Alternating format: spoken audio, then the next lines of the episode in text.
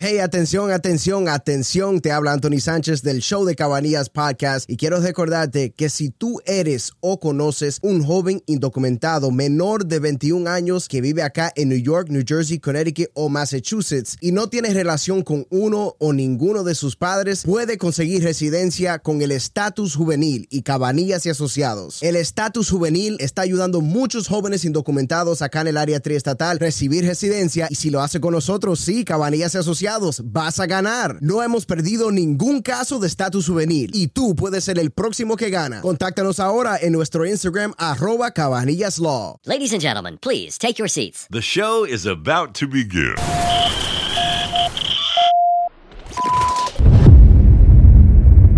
Bienvenido. Mangamos su, su visa por, ah, por casarse. por Dios. ¿Dónde vive Joan? ¿En qué pueblo vives? En Patterson. ¿Qué tiempo tú llevas viviendo en Patterson? Cuatro años. Ah, está bien, sí, porque a los cinco años lo matan. Ya. ¿Será Sí. de los... De los... Un amigo mío eh, vino a este país en el 69. ¿Qué puede hacer? Eh, óyeme, Juan, ¿en qué año tú viniste aquí? En el año 1969. Esa mismo eres tú, entonces. Aquí comienza Te vi en Europa, Chris. Portugal, hermosa sitio. Te preguntaron por nosotros allá, me dijiste. No, no, no. No, no, para nada. Ella me jaló un cuchillo para matarme. Ay, y no te dio con el cuchillo. Me agarró por el cocote, pues yo me le zapaté. No, pero debiste haberte dejado clavar. Coco, eso sin mi ayuda. Sin mi ayuda, ella tiene que cortarlo, pero con mi ayuda no, no es necesario. Ah, ok. el show de Cabanillas Podcast.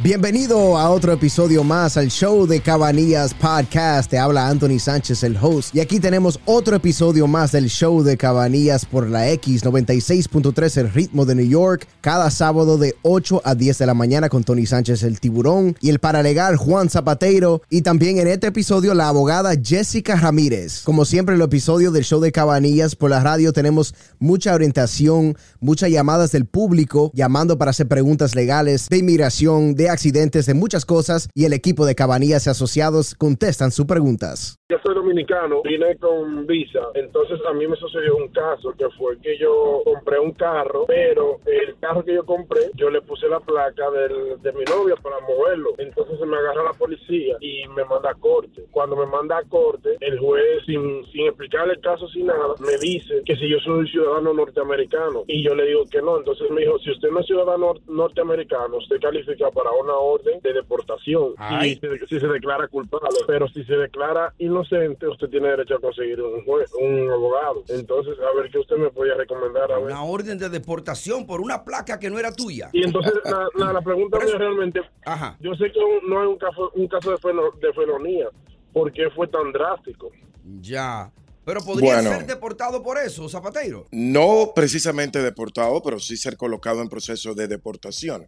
Si lo van a arrestar, si lo van a arrestar, y obviamente sería un crimen. Ahora, lo más importante es que él entienda eh, por qué el juez habla de un estatus migratorio y por qué razón tampoco lo escuchó. Obviamente tenemos que entender que él estaba cometiendo un delito de utilizar una registración vehicular en un carro al que no pertenecía esa registración. Lo que se Correcto. considera falsificación de documentos o producir documentos falsos al, al- al manejar un vehículo. Él tiene que salir con, un con una placa asignada por el dealer o una placa que él mismo haya obtenido y que pertenezca a ese carro. Claro, obviamente no hay mucho que explicar. Cuando cometes un delito no hay mucha explicación. Lo otro es que obviamente al no tener un estatus legal en los Estados Unidos de residencia, ciudadanía, permiso de trabajo o asilo, obviamente el, el juez, al ver que le está enfrentando un cargo criminal, por muy mínimo que sea, tiene que decirle y le va a recomendar que se vea con un abogado de inmigración para ver cómo declararse culpable puede tener un efecto negativo en Ajá. su proceso migratorio en el futuro. Le está diciendo, usted está enfrentando cargos criminales, debe verse con un abogado de inmigración, discutir con él los cargos que usted está enfrentando y las consecuencias de declararse culpable. De manera que si el abogado de inmigración le dice a él, mira, esto no es tan complicado, no es complejo, no es, no te preocupes, entonces él sabe ya qué decisión tomar en su caso criminal. Mi sobrino vino de Colombia por la frontera en marzo Ajá. del 2022. A él le dieron unos papeles y le dieron un, un teléfono para poder comunicarse aquí. Luego se presentó a una agencia de inmigración. Él obtuvo su propio teléfono y la información se la pasaron al teléfono de él. Mm. Él tiene que mandar la foto cada mes. A él le han estado extendiendo cada mes. Ya va por marzo o abril del año, de este año Ajá. eh, para presentarse. Él todavía no le han mandado ninguna cita de corte ni nada por el estilo. Mi pregunta es la siguiente. Él vive aquí en New Jersey conmigo. Él se quiere mover a la Florida. ¿Usted cree que afectaría el cambio de estado para él o qué me recomendaría? Muy buena pregunta, Zapateiro, esa, ¿no? Muy buena pregunta y felicidades a la tía universal colombiana ayudando a su sobrino que no, que no busca ayuda, la busca ella por él. Bueno, lo más importante es que obviamente ya estamos en, en enero del 2023. Para marzo faltan dos meses. Y lo más importante es que parece que ellos no saben que ellos tienen que hacer una solicitud por asilo durante el primer año de haber llegado a Estados Unidos, muy distante a cuántas cortes tenga esta persona, a cuántas, a cuántas supervisiones o citas de supervisión con ICE tengan. Ellos tienen un año para poder poner un asilo, presentarlo, presentar la aplicación a través de un abogado con toda la evidencia que tengan para poder presentar y traer el motivo por el cual no puede o debe ser deportado a su país, los motivos de miedo que lo traen a los Estados Unidos. So, es muy importante que ellos busquen la ayuda de un abogado para el asilo. Queda muy corto tiempo para él.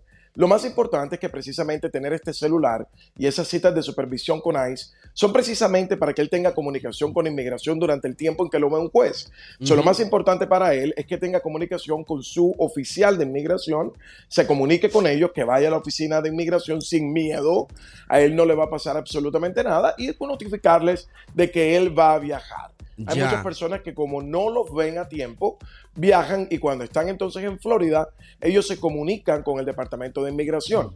Pero no quisiera que él se fuera sin hablar con ellos porque honestamente para eso es que ellos le dicen tienes un radio de 120 kilómetros a la redonda, no te muevas más de ahí, entonces es preferible que él avise con tiempo para que se evite dolores de cabeza. Ahora, la tía María dio un dato ahí, dijo que su sobrino cambió el telefonito que le dieron, lo cambió No, para pero le, le pusieron, le pusieron la información ahí. Sí, O sea, sí, sí, no, generalmente claro. le dice, tráeme el teléfono, en el tuyo te pongo una aplicación de Claro, lo que se llama de traqueo. de- Claro, de- de claro, pero, pero lo que me refiero es parece que él, él no le gustaba, la, eh, quería algo más alta gama. Cambió un iPhone 14. Está, en- nena. está en New York, eh, está en New York, 14 Pro Max. no, no, no, no, Ay, no ay, le culpo, ay. no le culpo. Imagínate, eso es lo que yo digo. Ahora viene la persona a manejar por primera vez en la vida, a tener un carro por primera vez en la vida, Claro. a tener el mejor celular que nunca tuvo, ahora tiene el último. Es increíble, a mí este es el país de las maravillas, el país de la abundancia, pero bueno, felicidades. Tienes preguntas que quieras hacer alguna demanda de heridas personales, de, de- dame los detalles, Jessica, de, de todo lo que se, de- se puede demandar y buscarse unos chelitos ahí afuera. Cada herida, una herida en el trabajo. Y lo bueno de las heridas en el trabajo es que no importa si usted tuvo la culpa. Si tuviste la culpa y tuviste una herida, todo va a ser pagado, todo su tratamiento, toda su medicina. Y también voy a, a demandar a sacar un dinerito para ti. Muy bien. Cualquier accidente en el carro, una caída en un supermercado, una mordida de perro, am, si estás en una discoteca y hay una pelea y algo te pasa y no hubo seguridad, este, propia seguridad en esa discoteca. También estamos haciendo acoso sexual, estás en el trabajo y esto está está pasando con mucha de nuestra gente, ¿verdad? Las mujeres Claro. que están limpiando los cuartos, las mujeres Las que están- amucamas de los hoteles. Ya, claro, de, de verdad, es, es algo increíble los casos que yo tengo de esas ah, personas que Sí. la están violando. Estas mujeres que están trabajando en estas warehouse, ¿verdad? Que es 24 horas y están limpiando por la noche. So, cualquier acoso sexual, también acoso sexual contra la escuela, este, la, la, la, la iglesia. Son cualquier herida, yo digo cualquier herida. Y ahora lo que estamos haciendo, estamos haciendo una demanda grande, esto es ah, nacional, Ajá. y esto es para mujeres que han usado el eh, relajante para el pelo, Ajá. entonces le ha causado ah, cáncer del útero. Los alisadores, esos que te ponen el pelo bueno como lo tienes tú, sin necesitar eso, ¿no? Y es, y es bien triste porque estas compañías sabían que estos químicos eran peligrosos, Claro. sabían. Hace más de 10 años que ellos sabían esto. Y no le Entonces, importó. Ah, eh, eh, perdón la interrupción, hablando ahí mismo de años, aprovechar. No importa, por ejemplo, si digamos que hay una paciente que, que desgraciadamente fue diagnosticada con un- algún tipo de cáncer y ahora después de los años se determina que esa fue la causa, ¿esa persona podría entablar una demanda? Claro, porque ahora es que em, ahora es que salió toda esta medicina. Oh, pero mira qué bien, interesantísimo eso. Así que aquí estamos, estamos a la orden. Aproveche la información porque la información es poder y quien tiene la información correcta en sus manos es quien siempre gana y llega al lugar correcto. Estoy a punto de hacerme ciudadana. La pregunta mía es a meter la solicitud. Entonces, la pregunta mía es la siguiente. Mi hija se va a graduar en mi país. La- y yo quiero saber si cuando la solicitud está en proceso, ¿puedo o no salir del país? Buena pregunta. Sí, claro, claro. Ella todavía es residente permanente mientras que su residencia no haya vencido o usted tenga un permiso sello en el pasaporte o tenga la carta de extensión de su estadía, de su residencia porque hay una aplicación de naturalización, va a estar bien. Definitivamente lo puede hacer. Lo más importante es que obviamente trate de no perder la cita de naturalización porque una vez se pierda va a tomar mucho tiempo de pronto para que le den una nueva. So, si usted se Ya. mantiene dentro de ese tiempo, va a estar bien, no hay ningún problema. El mayor miedo, precisamente, es, es que no importa que no sea a mí, sino al seguro, pero es que me va a aumentar el seguro. ¿Qué Ya. piensas de eso? Que la, la- tú sabes que la Ya, gente siempre vamos. el miedo número uno. Sí, sí, es verdad eso. So, vamos a hablar, claro, yo siempre digo esto y cuando estoy en el radio. Ujú. Las compañías del seguro de verdad son el diablo. Sí. Son, son uno. lo- eh, eh, Dios tiene angelitos y ¿qué tiene el diablo? No sé, angelitos malos. Eh, las compañías son malos. So, mire, a mí me rompieron el carro, me lo trataron de robar, ¿no? Am, yo fui víctima de un crimen. Claro. Me trataron de robar a mi carro. Exacto. Eh, después, seis meses de- después, yo veo que me aumentaron mi seguro. Y yo llamo, ¿qué pasó? Porque me aumentaron el seguro. Ah, porque usted reportó aquí que le rompieron el carro. Porque usted, ah, pues estamos viendo, esto, ha- hacemos una puntuación y tú fuiste víctima de un, de, ah, te rompieron el carro. I'm like, ok, sí, pero eso no fue mi culpa, yo fui la víctima. No, eso te, ahora te ponemos una puntuación porque donde tú parqueas el carro hay mucho Wow. Oh, my God. So, ¿qué le digo a mis clientes? No te debes subir porque no fue tu culpa. Exacto. Pero cuando empiezan con puntuaciones puede que te suba un poquito. Además, para eso fue que compré un Ay, seguro, no. para que me proteja. Pero todavía no te va a subir tanto. A mí me subió un poco, pero I'm like, pero no sé, no, no, na- yo no hice nada. No me La, lo- que no la- hice la nada. moraleja, la moraleja de esto es que no tienes que mover un dedo. No se trata de la demanda que estás recibiendo. No tienes que mover un dedo. Eventualmente tu seguro va a subir. Yep. Siempre van a encontrar una excusa para hacerlo. O sea, por mucho que tú lo quieras mantener bajo, más importante es el bienestar de la persona. Más importante es obviamente que alguien responda por los gastos, que una persona que fue víctima de un delito, que fue víctima de un accidente, que tenga Ajá. gastos médicos, reciba su tratamiento y que obviamente un seguro que se está pagando mes tras mes responda. Porque Amén. eventualmente, aún sin mover un dedo, ese seguro va a ser de las suyas y te lo va a aumentar. So, no Claro. te preocupes, hay que demandar. El estatus de inmigración especial juvenil, que aunque lo hemos venido hablando durante los últimos dos años, bastante fuerte, Cabanillas, cambiando la vida de muchos jóvenes, para muchas personas todavía toca y hay que repetirlo nuevamente, decírselo, cómo funciona el proceso y exactamente quiénes se pueden beneficiar. ¿ok? So, tenemos a todos estos jóvenes que han ingresado a los Estados Unidos, sea con visa o a través de la frontera, que en este momento tienen menos de 21 años y están viviendo con uno o ninguno de sus padres que están a cargo de un pariente o de personas que lo tienen, a- eh, lo están ayudando, porque son jovencitos que requieren todavía de alguien para poder subsistir. Jóvenes claro. que en su afán de querer estudiar todavía dependen de alguien. Podemos ayudarlos a que legalicen su estatus migratorio. No importa qué tipo de proceso anterior tuvieron, si aplicaron por asilo o no, si entraron con visa o no, podemos ayudarlos a que se legalicen y recibir la residencia permanente. Si usted conoce a un joven menor de 21 años que se encuentra en este momento en Estados Unidos sin padres, o con uno de ellos solamente, por favor comuníquese con Cabanillas, porque precisamente ese sueño de lo que habla la canción, ese sueño americano, ese sueño de poder legalizarse, de llegar a los Estados Unidos y pues ya para el que está aquí, obviamente, poder legalizarse va a ser lo más grande. Un sueño hecho realidad que le va a permitir disfrutar mucho más de todos los beneficios que esta gran nación tiene. Sobre todo estos jovencitos que hoy están viendo la oportunidad de estudiar truncada porque no tienen los medios para poder pagarse los estudios y al no tener documentos no pueden recibir la ayuda económica que necesitan. So, en estos momentos estamos ayudando a todas estas familias, a todos estos niños, familias incompletas, obviamente, porque el papá o la mamá no están presentes en la vida de estos jóvenes, los estamos ayudando a legalizarse. Por Claro. favor, busque ayuda, busque información y si conoce a un joven, vamos a cambiarle la vida dándole documentos. Señores, ¿cómo la gente, sabiendo que no tiene papeles, se monta detrás de un vehículo a manejar embriagado, bajo los efectos del alcohol, sabiendo que está irrumpiendo la ley? O sea, tiene un riesgo doble.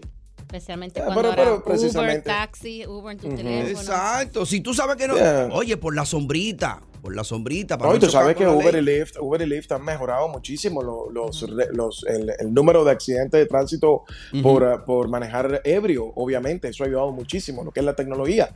Pero Claro. también tenemos que darnos cuenta que una persona cuando está borracha eh, toma malas decisiones. Obviamente no se pertenece, no Ujú. juzga y obviamente va a tomar decisiones que obviamente como man- manejar sin montar, montarse Sí. en un carro y manejar, pues a veces lo hace involuntariamente bajo los efectos de esa intoxicación. So, al no juzgar, to- obviamente sabemos que fue algo que se pudo evitar, pero en muchos casos es un error, simple un, error- un simple error. Claro. No ¿Sabes lo que yo creo también? Ajá. Mi opinión es algo también bien cultural. ¿Sabes? En nuestros países, beber y guiar no es el último este pecado. No, Aquí, a la no, orden del yeah, día. ¿Verdad? Exacto. Todo el mundo lo hace. No está bien, Ujú. ¿verdad? Pero eso es lo que yo he visto cuando viajo a otros países. No es algo aquí Yeah. que tenemos el, el the lobby group de Mothers Against Driving Drunk que están Ajá. Yes, encima mad. del gobierno. Mad, ¿verdad? Es lo peor que puede hacer uno. Lo peor. Claro. Si aquí te agarran tres veces guiando um, bajo, este, guiando tomado, Ajá. te van a meter a cárcel. Punto y claro. Esa Ya. es la ley. Claro. Tienes que ir a cárcel y te y yo creo que te, te quitan la licencia por 10 años. Yo creo que es la ley. Ya. I mean, eso es wow, ir a la Grave, cárcel. grave, claro. grave. Sí, So, aquí no se juega con eso, gente. Ujú. Gente que viene a visitarnos de otros, otros Claro. países. Hay que asegurarse. Yes. entender que estamos aquí en Estados Unidos, que aquí, aquí hay la, aquí es la ley. Sí, si tú te montas en un avión ahora mismo y te vas a mi querida República Dominicana, que estás a- eh, está a 3 horas 20 minutos más o menos, dependiendo por dónde llegues, si llega por la capital o por Santiago, te montas en un automóvil, te detienes en un drive-thru de eso, de un, co- un restaurante de comida rápida, por mencionar uno McDonald's que ya está ya por todas partes. Tú sabes que tú puedes ordenar a través del, del drive-thru cualquier combo de eso y para tomar te puede llevar una pequeña, una, una cerveza fría Dios dentro de tu mío. automóvil en el drive-thru. Dios mío, Dime tú qué país. Pues por eso. En el es bien drive-thru. cultural. Exacto.